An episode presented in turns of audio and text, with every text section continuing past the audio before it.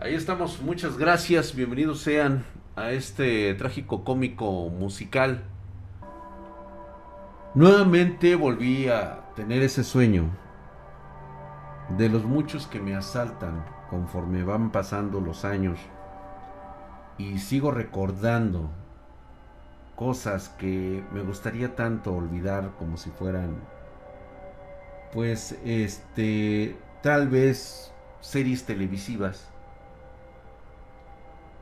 sin embargo, a pesar de la cantidad de tiempo que ha pasado, cada que tengo estos sueños que me incomodan, que me hacen incluso sufrir en la noche,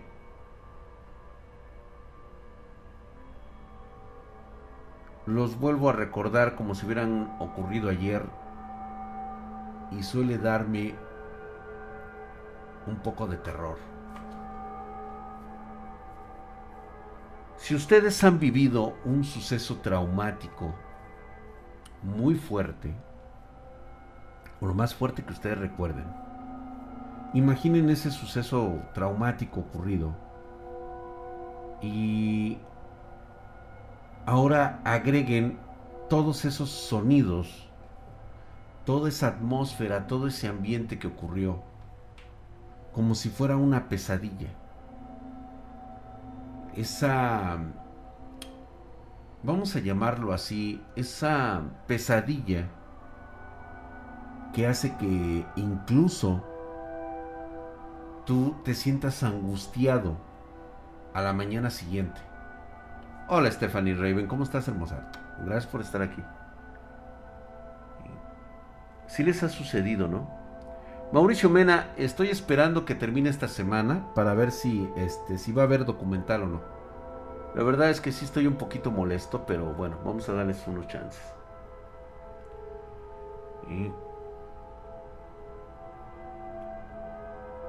Entonces, si ustedes recuerdan este tipo de sucesos, sabrán qué se siente despertarte de esa pesadilla saber que no es real.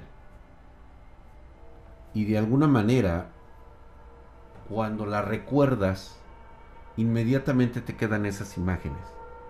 Despiertas con ese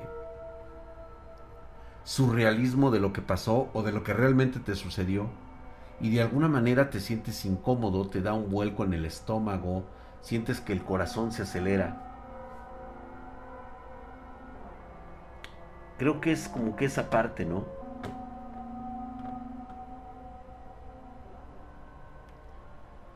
Pues es lo mismo que me ha ocurrido en algunas ocasiones.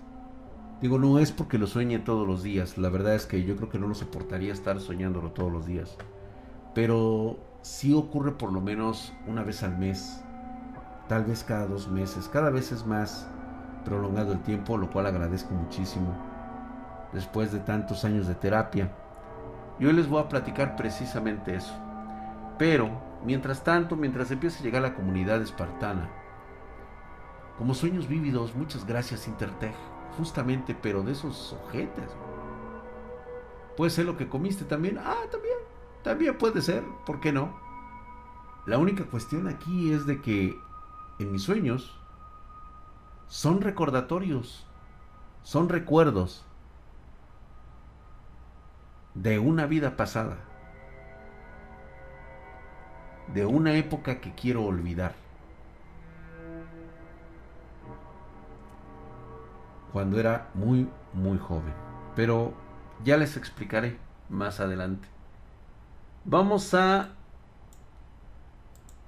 a ver, vamos a leer lo que nos mandan nuestros queridos espartanos en esta noche. Recuerden que pueden mandar sus historias a dragspartan.gmail.com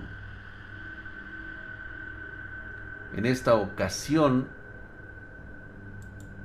tenemos a Cristian Camilo Abello. Muchas gracias, eh, mi querido Cristian. Vamos a ver qué es, de qué nos habla hoy nuestro querido Cristian en estas historias. nos dice que esta es una anécdota que pertenece a su prima, alguien cercano que es casi una hermana. De hecho, la llamo el carrito de espíritus. Ya entenderás por qué. Nos remontamos a seis años más o menos atrás en la ciudad de Bogotá, esto es en Colombia, en un área histórica. Ella se encontraba en la universidad, cerca, en cercanías a esta área. Cosas de la vida, un día salieron temprano y una amiga les propuso a ella y a otra compañera visitar un museo que estaba cerca. Al llegar a este lugar comenzaron el típico recorrido, contando la historia del lugar. En sus inicios operó como un hospital de infancia, para continuar como un hotel para luego ser abandonado y tomado décadas después por el Estado y adecuado en su función actual. Retornamos en la época cuando este establecimiento funcionaba como un hospital alrededor de 1920-1910. Durante este periodo se reportaron múltiples muertes de pacientes en circunstancias anómalas, que desencadenó en el cierre del mismo. Al momento de terminar la introducción de la historia del museo, posteriormente se les dio la libertad para transitar a placer por el lugar, tomando la decisión de ir visitando cada una de las habitaciones. Esto hasta que entraron a una habitación al final del pasillo. Durante el tiempo que estuvieron en esa habitación, comenzó a sentir como una pequeña pesadez en los hombros que se extendía a la espalda. Aumentando el pasar de los minutos, ella manifestó eh, esto a sus compañeras y que se lo tomaran inicialmente como una broma, hasta que se fijaron en el semblante, cómo se empezaba a deteriorar y la, la desesperación en su voz era mayor pidiendo que salieran. La tomaron y la ayudaron a salir de ahí rápidamente hasta la entrada. Al recomponerse un poco le preguntaron qué le había ocurrido. Simplemente dijo que sintió de golpe sensaciones de miedo, dolor, desesperación e ira, y un cansancio repentino, como si le absorbieran la energía cada vez más fuerte. Después de esto, retornó rumbo hacia la casa. Durante el trayecto no se le quitaba por completo la pesadez. Al llegar a la noche y sabiendo por experiencias antiguas, le pidió a mi tía si podía dormir con ella, para no estar en soledad. Entrada la noche en el sueño, le ganó y aún así, como que no queriendo, alrededor de las 2 de la mañana experimentó un desdoblamiento. Viendo su cuarto, acostada, a su lado su madre, no se sorprendió, ya que anteriormente ya le había ocurrido hace algunos años. Lo que cambió en esta ocasión fue la súbita aparición de un hombre por la puerta de la habitación. Te lo describo como ella lo narró. Era una persona de alrededor de 1,85 a 1,90 de estatura, vestido casi en su totalidad de negro con un estilo de los años 20 y 40. Lo que resaltaba con mayor fuerza era su rostro lleno de odio. Al entrar, esta entidad lo primero que intentó fue tomarla, pero ella corrió desesperadamente por la casa subiendo y bajando continuamente las escaleras, intentando escapársele. Tal fue la desesperación que trató muchas veces de regresar a su cuerpo, intentando colocarse sobre el mismo sin resultado. Al ver que no podía intentando entre gritos y llantos despertar a su madre, para que ella la ayudara a despertar. Esto cuando la entidad no estaba en las cercanías, pero durante este proceso de huir, intentar despertar de un momento a otro comenzó a alternar de locación con el museo. Cuando me refiero a alternar es que bajaba las escaleras de su casa y de un momento a otro estaba en ese lugar. E inversamente subía y obviamente estaba en su casa. La parte cruda comienza aquí. Como comenté anteriormente, cuando era un hospital ocurrieron muertes de niños sin explicación. En la habitación donde eh, todo esto comenzó, pudo ver alrededor de una docena de niños que le gritaban que no se dejara atrapar por el doctor, porque al igual que ellos, la mantendría retenidos en ese lugar. Me comentó que al escucharlos, el sentimiento de miedo y dolor nuevamente se manifestó. Estos eventos se extendieron ya entre la mañana, despertándose por fin entre lágrimas y severo dolor de garganta. Fue tal la experiencia que afectó su cuerpo quedando afónica y en cama durante tres días seguidos. Pero aquí no termina la historia. Como resultado de este suceso comenzó una serie de desdoblamientos con bastante frecuencia, que atrajo el interés de algo no humano. De la forma de esta cosa, por así decirlo, no tengo mucha información, ya que se limita de describirlo para no recordarlo y posiblemente llamarlo de nuevo. De lo poco que comentó, esta entidad tenía una piel casi de color negro y los dedos bastante largos con uñas curvadas hacia adentro. Me comenta que de los entes que ha visto hasta la fecha, este fue el que más miedo e impresión le ha generado por su aspecto, que era similar al demonio de la película La Noche del Demonio. Esta entidad estuvo más o menos tres meses visitándola por la noche. Al principio se limitaba a aparecerse frente a la cama y observar. Luego de esto comenzó a subírsele encima del pecho, hasta el punto de que cuando intentaba conciliar el sueño, las manos que les describía salían de la parte inferior de la cama y le apretaban el cuello intentando sofocarla, hasta que dejó de desdoblarse y esta gradualmente dejó de visitarle. Por cierto, investigando la historia del lugar, el doctor a quien se referían los niños era el encargado del hospital y hasta la fecha las muertes de los niños no se resolvieron.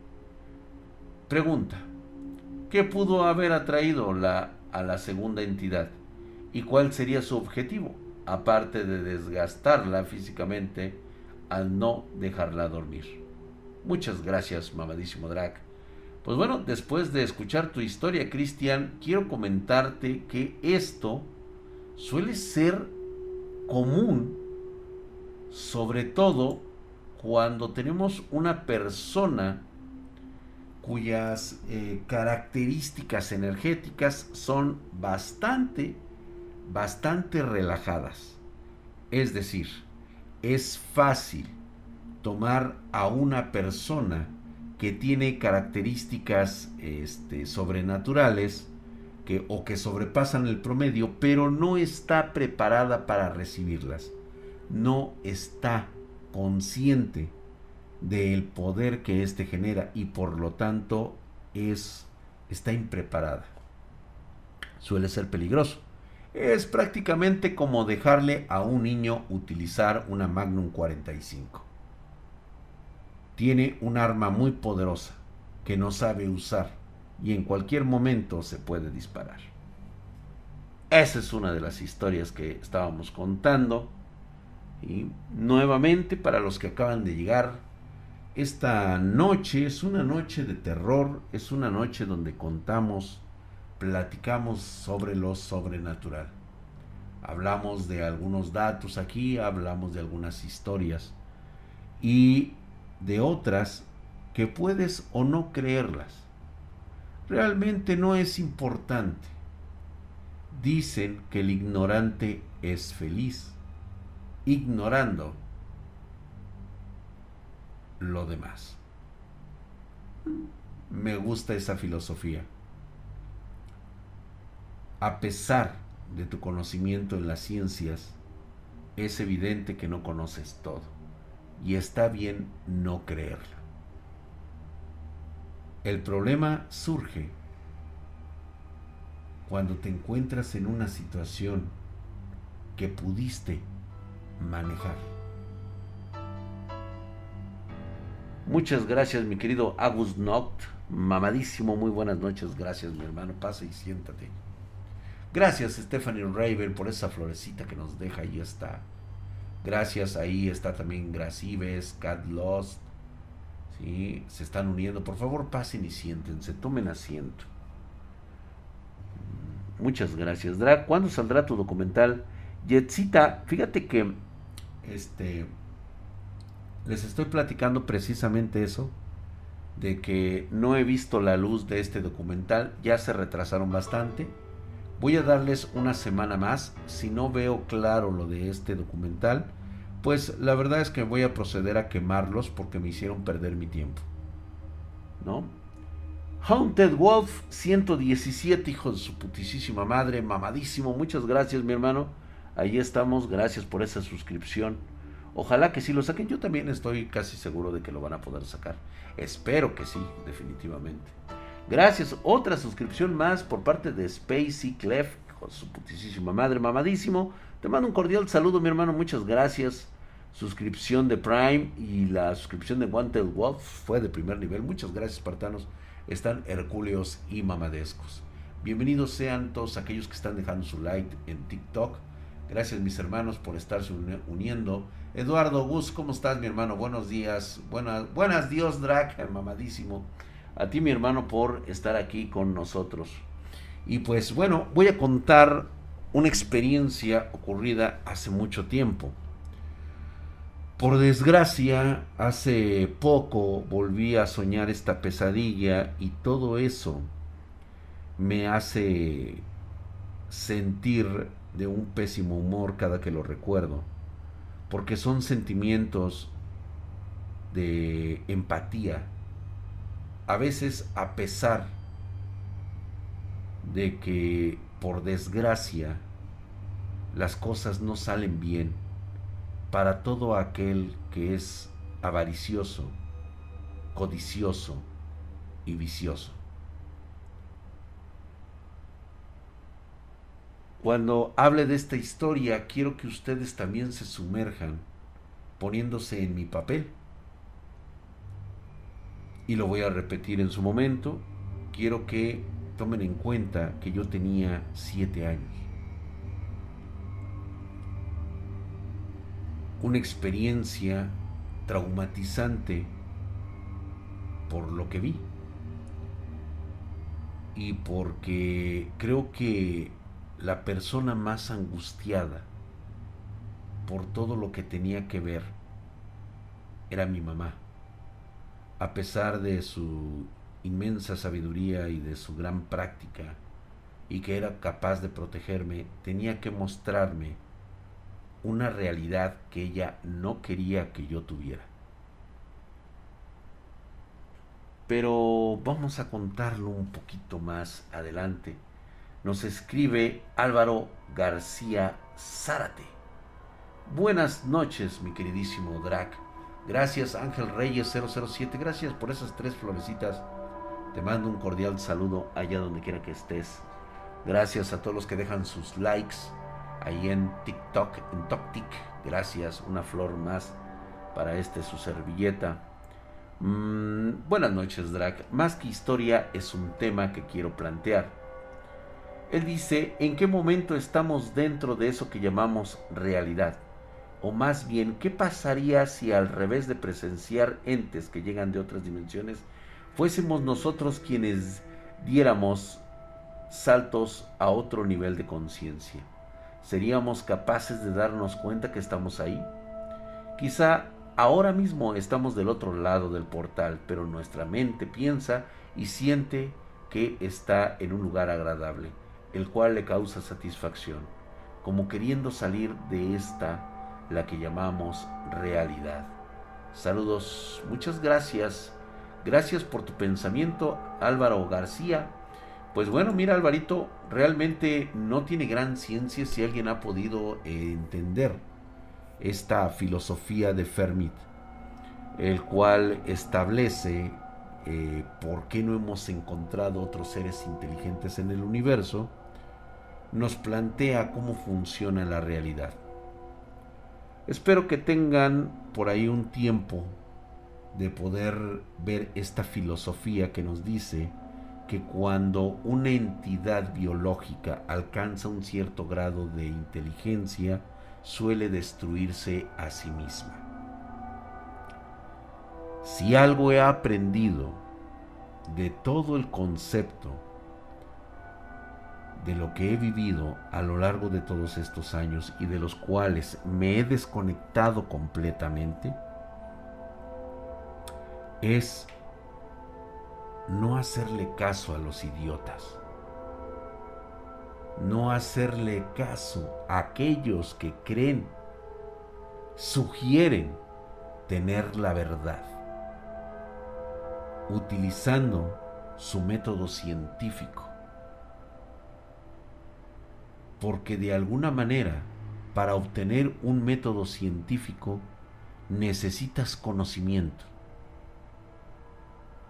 y a veces no tienen ni siquiera el 5% de todo el conocimiento de la naturaleza.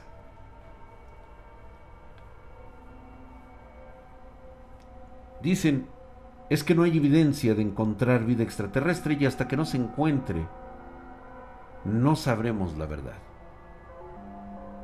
Ustedes hablan de entidades demoníacas, de entidades que no hemos visto, el hecho de que no las veas no significa que no existan. Te lo voy a plantear con esta con esta mentalidad. Imagínate que eres un buzo que entra a nadar a un lago lleno de peces. O al mar incluso. sabes que hay vida allá abajo. Sin embargo,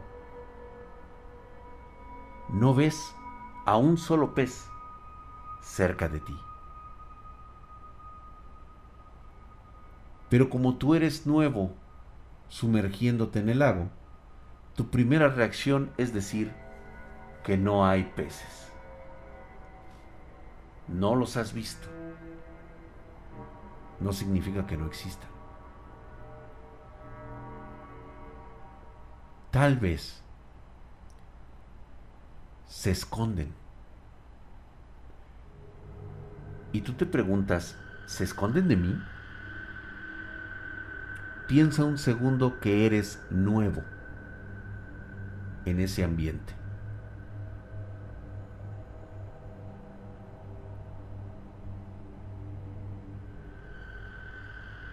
Tal vez los peces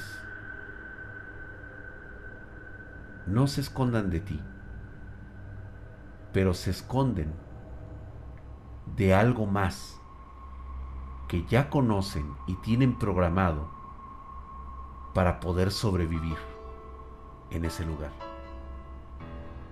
Si no eres tú, ¿de quién se está escondiendo?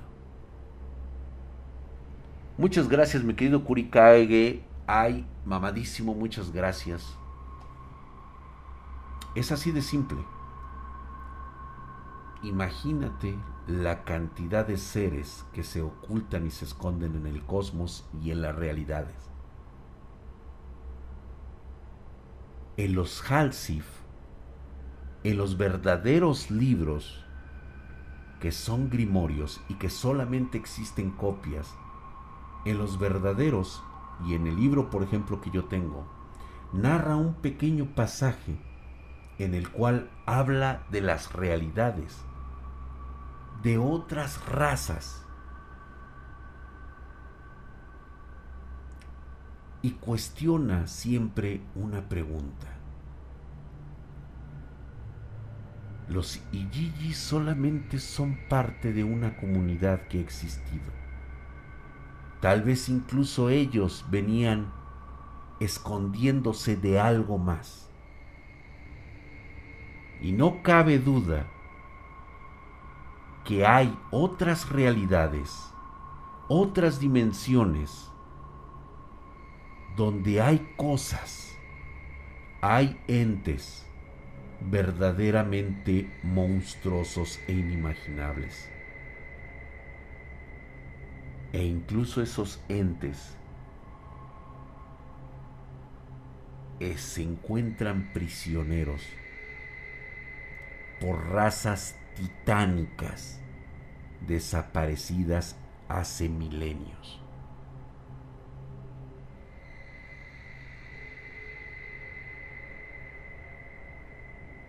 No lo escribí yo, así viene. Gavox seguramente ya la leí. Sobre un grimorio de color rojo con un símbolo en la portada en espiral con rayos de sol. Sí, de hecho ya lo leímos, mi querido Gavox. 312. Nuevamente hago el llamado. Cualquier grimorio que ustedes hayan visto, que hayan ojeado y que tenga dibujitos, que tenga escrituras pueden ser copias hechas por seres humanos. Los verdaderos grimorios no los conocen ustedes. Los verdaderos halsifs no se presentan ante ustedes. Así de simple. Estos libros reaccionan, son entidades vivas que reaccionan a las demandas de un espíritu cruel, despiadado, y muy poderoso. Reaccionan a los sentimientos y a los pensamientos más oscuros de nuestra especie. No son para todos. Y ese es precisamente hoy una de estas de estos recuerdos que contaré una vez que terminemos de leer a Josek. Josek nos manda una historia corta y nos platica, hola Midrak, la historia no es mía, pero es de alguien cercano. Mi esposa, cuando la conocí, me platicaba mucho de las experiencias que ella tenía. Me decía que casi todas las noches se le subía el muerto y veía una sombra de una persona alta, parada en la esquina de su cama y tenía sueños muy extraños. Soñaba con su familia cercana, pero me contaba que en su época, que en su lógica, perdón, en su lógica del sueño, ella sabía que no eran ellos. Sí tenían la forma, la voz, pero ella sabía que no eran no eran ellos. A lo que mi mujer los agarraba agresivamente, ahorcado y golpeado sus caras gritando que salieran de ellos. La reacción de estos entes eran risas y sonrisas, mientras ella los golpeaba. Cuando decidimos juntarnos, ella dejó de tener esas experiencias y me decía que yo era como un repelente de estos entes. Debo decir que cada vez que a mí me pasaba algo extraño o escuchaba un ruido, siempre agarraba coraje y actuaba enojado desde muy pequeño. Bueno, esa fue la historia que quería contar. Buenas noches. Bueno, esto, esto tiene mucho que ver con lo que les he platicado. La simbiosis, vamos a llamarla de esa manera, es una forma en que una vida se adapta con la otra y cambia incluso su espectro radioeléctrico, por así decirlo. Las ondas cerebrales se alteran, mutan, cambian, los hercios de las frecuencias se alteran y evitan que alguien que estaba muy coordinado empiece a descoordinarse de esas otras realidades.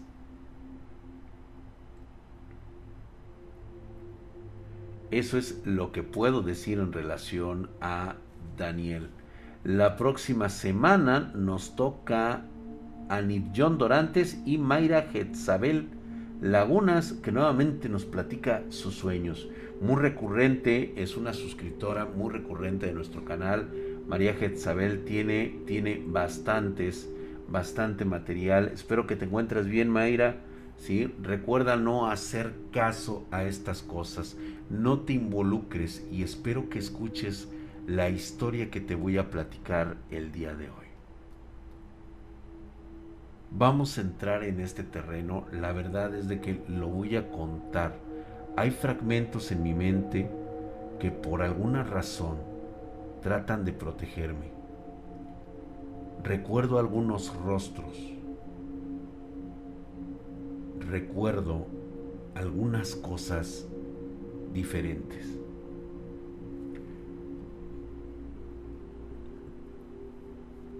Vengan conmigo. Todo estuvo bien. Ayer fue muy pesado, nos cortaron la dev web. Era evidente que lo iban a hacer. Hay cosas que no podemos ver en vivo. Así que quédense hoy en esta noche de terror.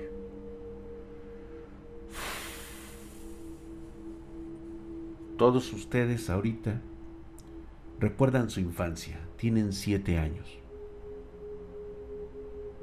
Todo lo que está a su alrededor es como un sueño. Deambulan, caminan, corren.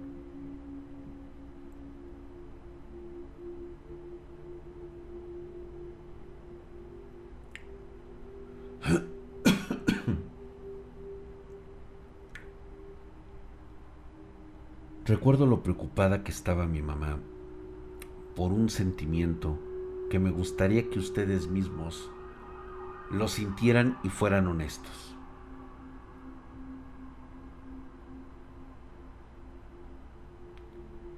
Sabes que es verdad. Lo has visto. Has visto que eres un simple ser humano común y corriente, con pobreza, frío, miedo, y hambre. Has vivido injusticias. Veo lágrimas en tus ojos de impotencia. Quédate con ese sentimiento de impotencia.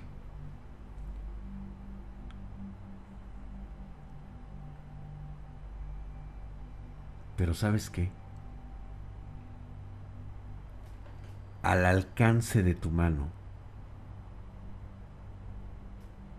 puedes tener poder y riqueza. Todo el poder que quieras. Todo lo que necesites y desees.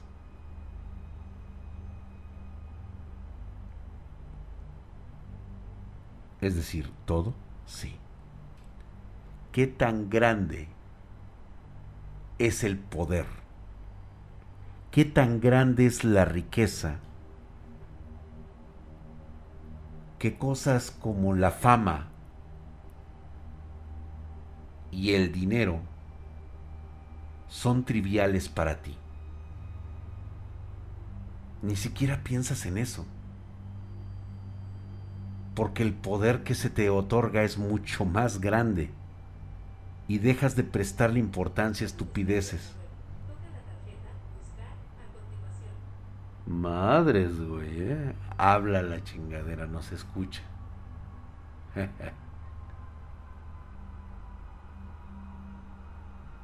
Imagínate controlar la vida de tus enemigos de las personas que odias y también controlar la vida de las personas que amas.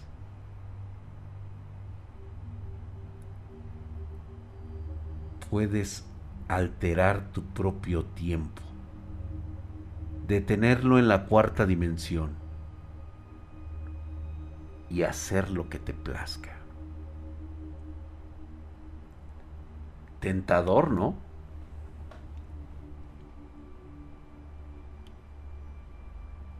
La cuestión es que no te preguntas a qué costo. lo tienes al alcance de tu mano. Sabes cómo pedirlo y sabes cómo hacerlo.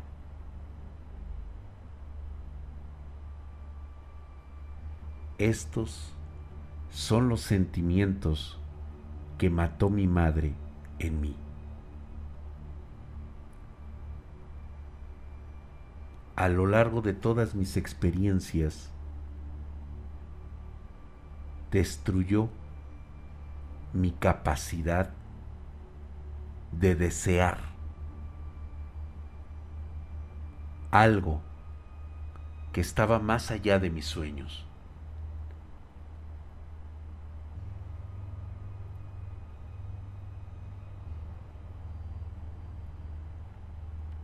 Recuerdo aquel sitio. Era una especie de salón en la cual vas tomado de la mano de tu madre. Es una casa inmensa. Tal vez, por lo pequeño que eres, no recuerdas dónde la viste, pero sabes que es de una persona muy rica por los exuberantes jardines que te conducen. Todo es hermoso, ves autos últimos modelos estacionados en el fondo, autos de colección. Y tú puedes percibir el toque de la piel de la mano de tu madre. Es más, tiene un ligero olor al almizcle que proviene de tu mamá, el aroma de mamá. Te sientes seguro. Caminas por ese lugar y aunque volteas a ver a mamá, Mamá está preocupada. Te voltea a ver y tiene unos ojos vacíos de temor y de desesperación. Pero de alguna manera sientes que estarás bajo su protección. Entramos a una sala donde había muchas personas. Todas estaban separadas por grupos. Se veía un poco oscuro ese lugar, es lo que recuerda mi mente. Y parece que había muchas personas de la alta sociedad de aquel entonces. Y algunos otros eran bastante extraños no parecían ser parte de seres humanos. Hay una característica que vas aprendiendo en estos lugares. Puedes esperar cualquier cosa. Recuerdo esos círculos, recuerdo ese salón grande donde se dividía en dos. Haz de cuenta que entrabas por la sala principal, veías un salón enorme y había un segundo piso donde se asomaba un balcón en medio de ese salón. Subías por unas escaleras de un lado y había otras escaleras del lado izquierdo y del lado derecho. O sea, del lado derecho y del lado izquierdo. Ahí estaban esas personas. Algunos parecían contentos y otros no tanto.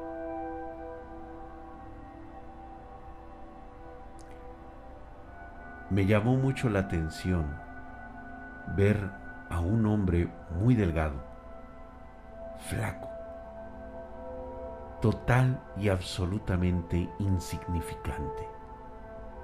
Su cabello era largo y vestía de la forma más corriente y vulgar que te puedas imaginar. Recuerdo muy bien pantalones de mezclilla, tal vez y solamente tal vez pueda recordar que tenía una playera de Black Sabbath o de los Ramones. No recuerdo muy bien pero recuerdo esos pantalones de mezclilla pegados con zapato de charol, calcetines blancos. Buenas noches, Marianita, que descanses, cariño. Ve a dormir con el doctor Tenma y con el doctor Yamanoe. Buenas noches, preciosa. Gracias por esos Bitcoin, mi querido Heldon Madness 117.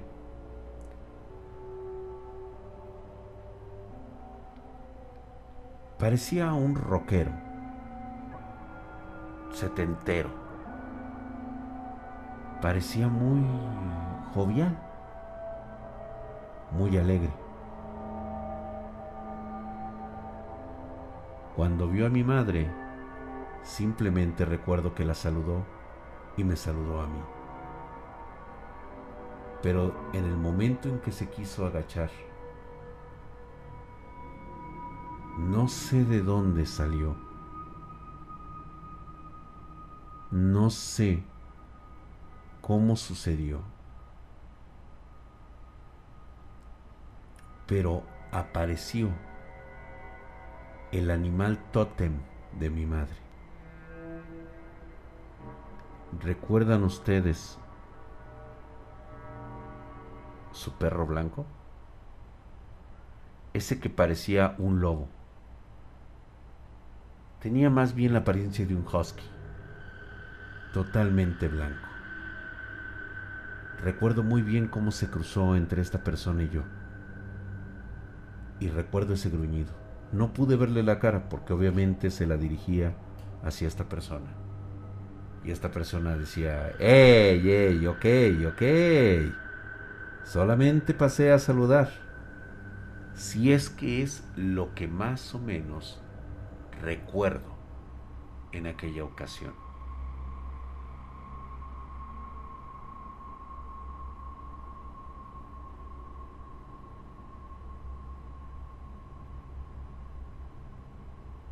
Este tipo se alejó. Y recuerdo muy bien que se dirigió hacia un círculo donde lo esperaba una muchacha, una jovencita muy delgada, parecía un cadáver. Recuerdo que la tomó de las manos y le dijo, todo está bien.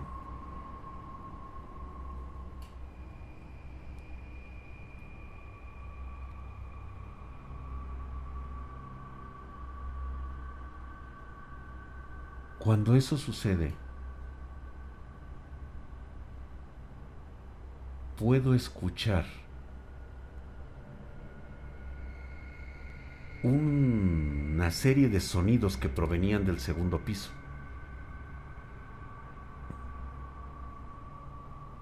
Y recuerdo a este individuo, a esta persona, aquí es donde empiezo a recordar y se me empieza a poner la piel chinita.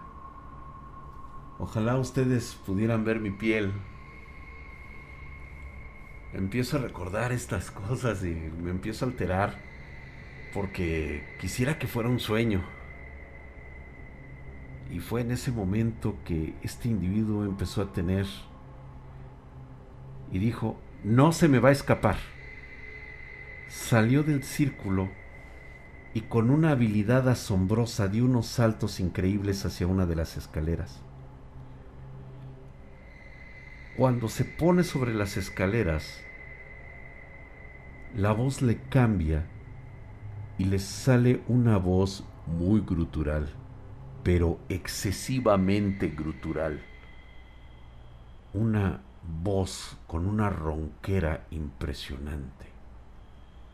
Y en ese momento pude verlo de espaldas. De este individuo salió una sombra negra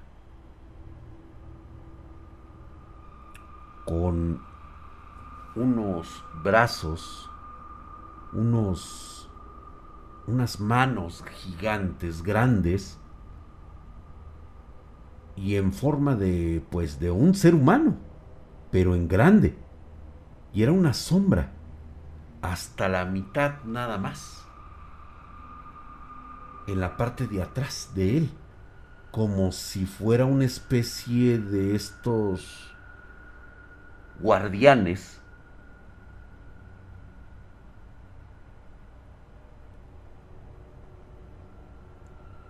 se puso en la parte de atrás de, de este cuate. Yo me quedé totalmente congelado porque pude sentir el frío, pude sentir la fuerza demoníaca, puedes sentir esa parte que te hiela la sangre. Siéntela, o sea, estás viendo algo que le salió de la espalda y que lo cambió total y absolutamente a él y aún así esta cosa está atrás de él. Subió y desaparece en el segundo piso. Lo que sucede a continuación es lo que me ha perturbado durante años, muchos años. Pude escuchar que alguien gritaba que alguien pedía clemencia y escuchaba las risas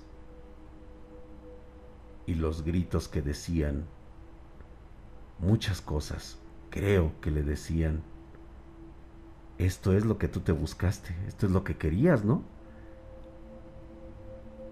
Lo que me perturbaba era el sonido el sonido de una persona, de un joven, gritando mientras escuchaban fuertes golpes que retumbaban en todo el salón. Eran golpes que machacaban la piel y los huesos. Se escuchaba cómo se rompían los huesos. Cada golpe era brutal. Se escuchaba cómo gritaba hasta que dejó de hacerlo. ¿Fueron segundos? ¿Habrán sido segundos? O tal vez fueron hasta minutos de la golpiza que le dieron.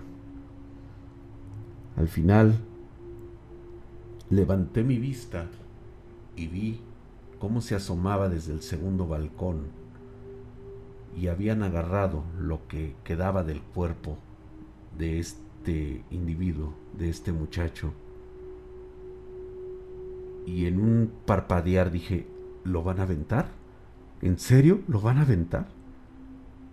Lo aventaron con una fuerza que se estrelló contra las escaleras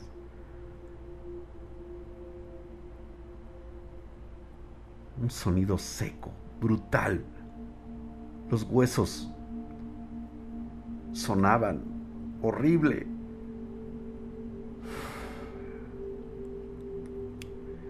Lo peor de todo es de que hasta donde estaba, como unos cuatro, tres metros, podía escuchar que todavía estaba vivo. Un leve sonido de que se quejaba. Todavía lo que quedaba de sus piernas totalmente desmembradas casi se podían mover.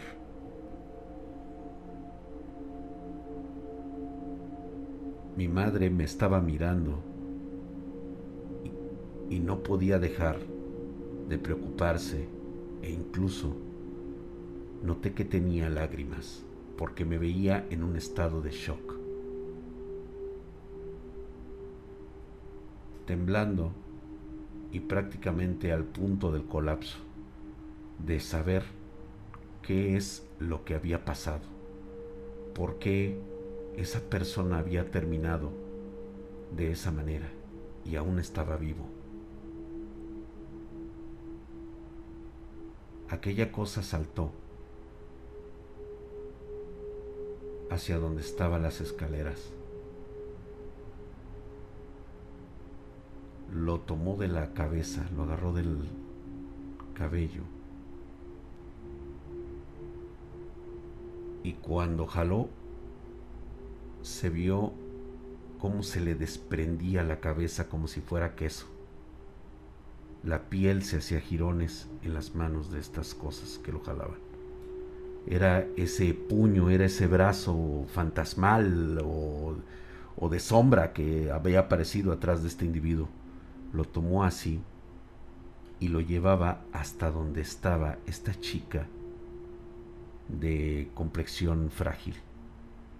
Podía escuchar claramente cómo esa cabeza todavía se quejaba, todavía le dolía lo que le habían hecho.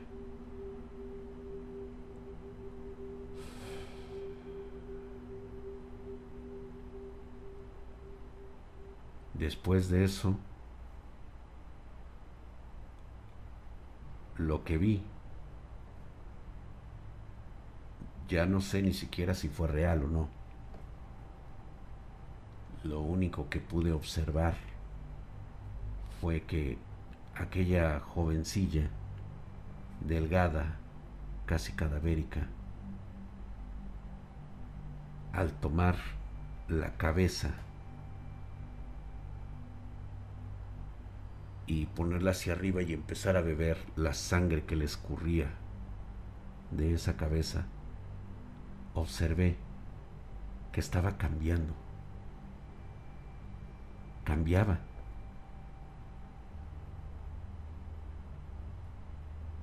Cuando terminó todo eso, llegó a pasar cerca de mí para salir se veía una chica altiva, extremadamente hermosa, con un cuerpo exuberante. Si mi mamá más o menos medía unos 70, unos 70, unos 69, 68 medía mi madre. Esta tipa fácilmente le sacaba el 1,80.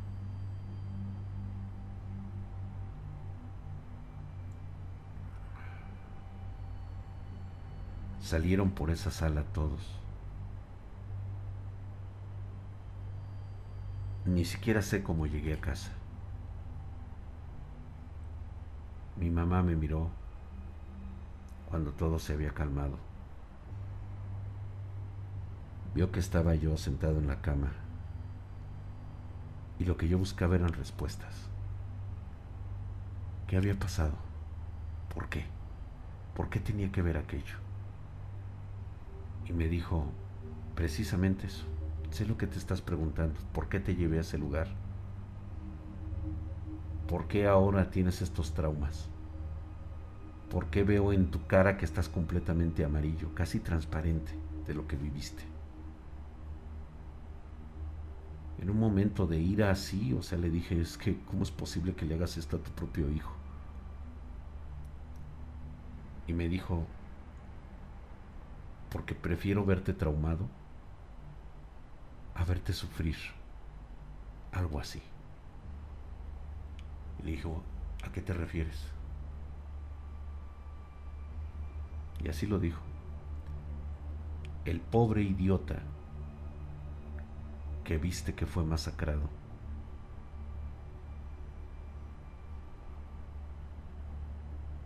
Era un pobre tipo sin cerebro que codiciaba poder y dinero. Lo quería todo.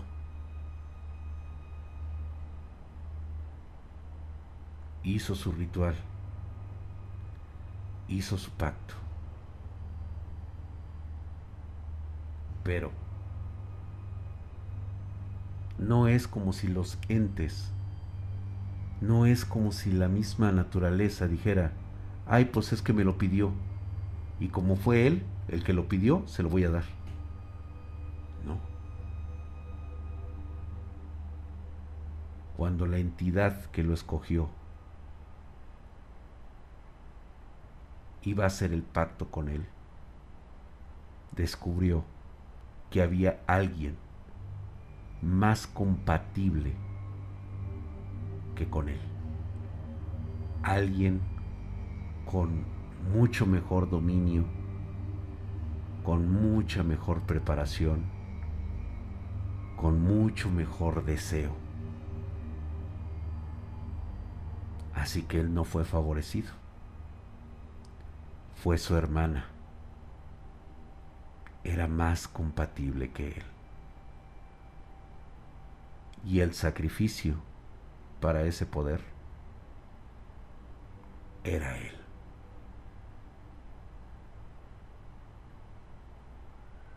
Lo hago precisamente para que nunca se te ocurra que a pesar de que lo tienes al alcance de tus manos, hagas una tontería como querer hacer un pacto. Piénsalo hasta el día de tu muerte.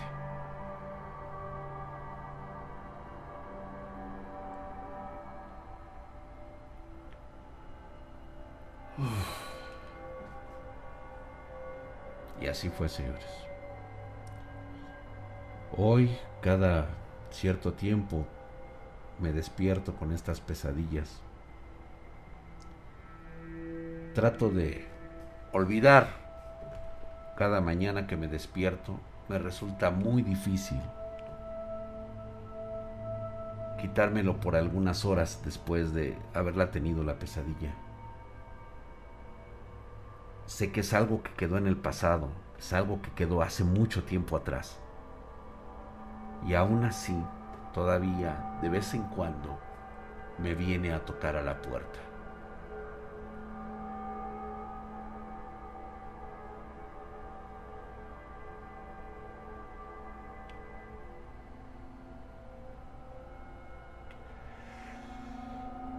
Veces trato de aplicar esa misma filosofía con mis hijas y ha resultado.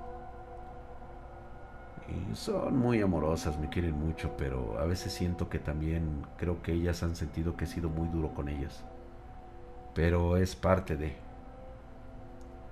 Y prefiero, como decía mi madre, prefiero que que me odien a mí y no que no que sufran. Lo que tanto vi en muchas de estas cosas. Es como sacarse la lotería. Así que la próxima vez que creas que es un juego, la próxima vez que creas que simplemente te dicen, ay, vamos a jugar esto, lo peor que puedes hacer es pensar que es un juego o que es algo que no existe. Tal vez la ignorancia sea buena, pero no la estupidez.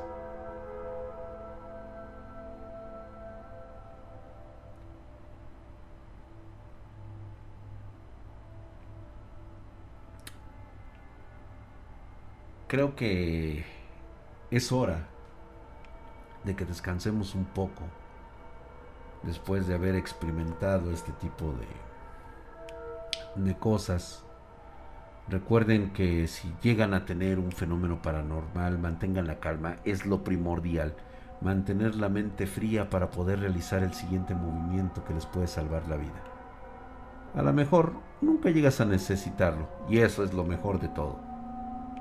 Lo mejor de todo, lo que siempre les digo es que el 95% de todas las personas en este planeta han experimentado un fenómeno paranormal. Todas y cada una de ustedes. Nada más que nunca se han dado cuenta de que existe. Ahora quiero que entiendan por qué no tomo en serio a esa gente que dice que las brujas las encuentran en el cerro. ¿Sabes qué pueden encontrar ahí? Esclavos. No son brujas, no son wicas. Tal vez solamente sean despojos, gente enferma, algo que vieron y que trataron de emular y de imitar.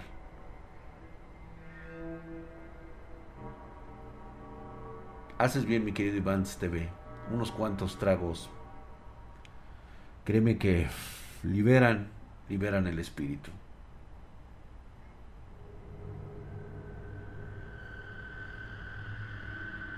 Exactamente, mi querido Spartan. Hay muchas cosas de ese tipo. Solamente que aquí la gran diferencia es que eh, en unos el dolor es pasajero, mientras que en el otro parece ser que tu energía, lo que se conoce normalmente como tu alma, queda apegado y arraigado en algo, sufriendo por toda la eternidad. No hay muerte, no hay descanso. Así que chicos, espero que puedan dormir bien, pensando en que son muy afortunados en no vivir un fenómeno paranormal.